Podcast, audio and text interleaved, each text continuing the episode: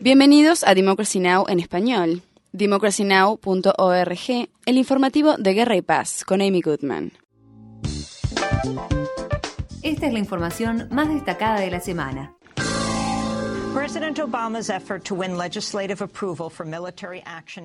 El intento del presidente Barack Obama de obtener aprobación del Congreso para lanzar una acción militar contra Siria superó el primer obstáculo en el Congreso, después de la votación del Comité de Relaciones Exteriores del Senado en apoyo a los ataques. La resolución del Senado establece un plazo límite de 60 días para realizar un ataque contra Siria y una posible prórroga de 30 días para disuadir a Siria de utilizar armas químicas y disminuir su capacidad de hacerlo. En virtud del proyecto de ley, sería política de Estados Unidos cambiar la dinámica en el campo de batalla en Siria. El presidente Obama habló el miércoles en Suecia, donde reconoció que la información errónea anterior a la guerra de Irak está generando escepticismo a nivel mundial con respecto a su iniciativa de lanzar ataques militares contra Siria. En las Naciones Unidas, el secretario general Ban Ki-moon habló sobre la amenaza de un ataque liderado por Estados Unidos en Siria y sostuvo que sería ilegal a menos que fuera autorizado por el Consejo de Seguridad o si fuera en legítima defensa, como establece la Carta de las Naciones Unidas. Durante la visita de Obama a Suecia, cientos de manifestantes se congregaron en Estocolmo para realizar una protesta contra las políticas estadounidenses. Mientras tanto,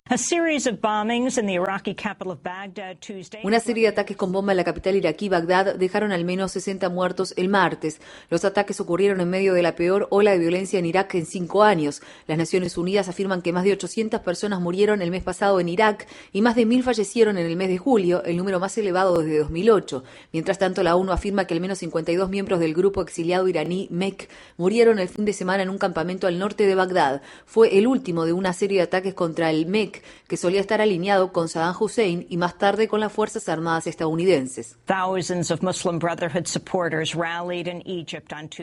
Miles de seguidores de la Hermandad Musulmana se manifestaron en Egipto el martes para conmemorar dos meses del derrocamiento del presidente egipcio Mohamed Morsi.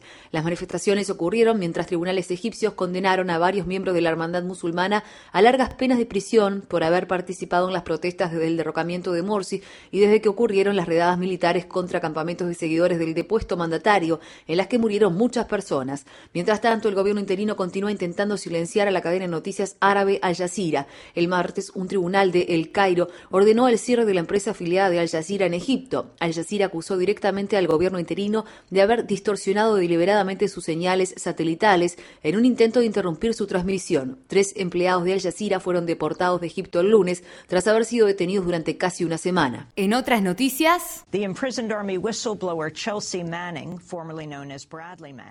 la denunciante del ejército encarcelada Chelsea Manning, antes conocida como Bradley Manning, presentó oficialmente una solicitud de indulto presidencial. Manning fue condenada a 35 años de prisión el mes pasado por filtrar archivos gubernamentales y militares de Estados Unidos a Wikileaks.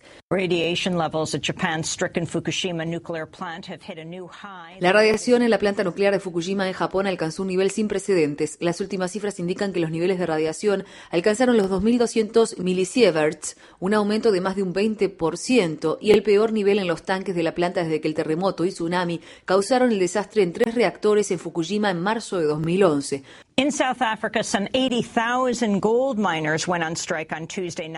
En Sudáfrica, aproximadamente 80.000 trabajadores de las minas de oro se declararon en huelga el martes por la noche en reclamo de mayores remuneraciones. El sindicato minero rechazó una oferta de los jefes de la industria de un 6% de aumento y la calificó de jornales esclavistas. En una declaración, la Unión Nacional de Trabajadores Mineros dijo, dada la arrogancia de los capitanes de la minería de oro, el sindicato se ve obligado a embarcarse en una movilización nacional que cambiará el panorama de esta industria para siempre Finalmente,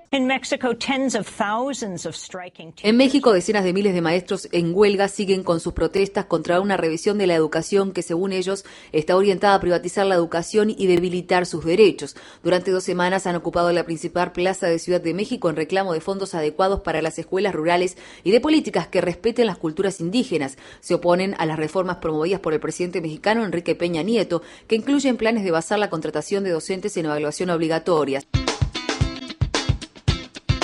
Para mayor información, visita nuestro sitio web www.democracynow.org barra es. Infórmate bien.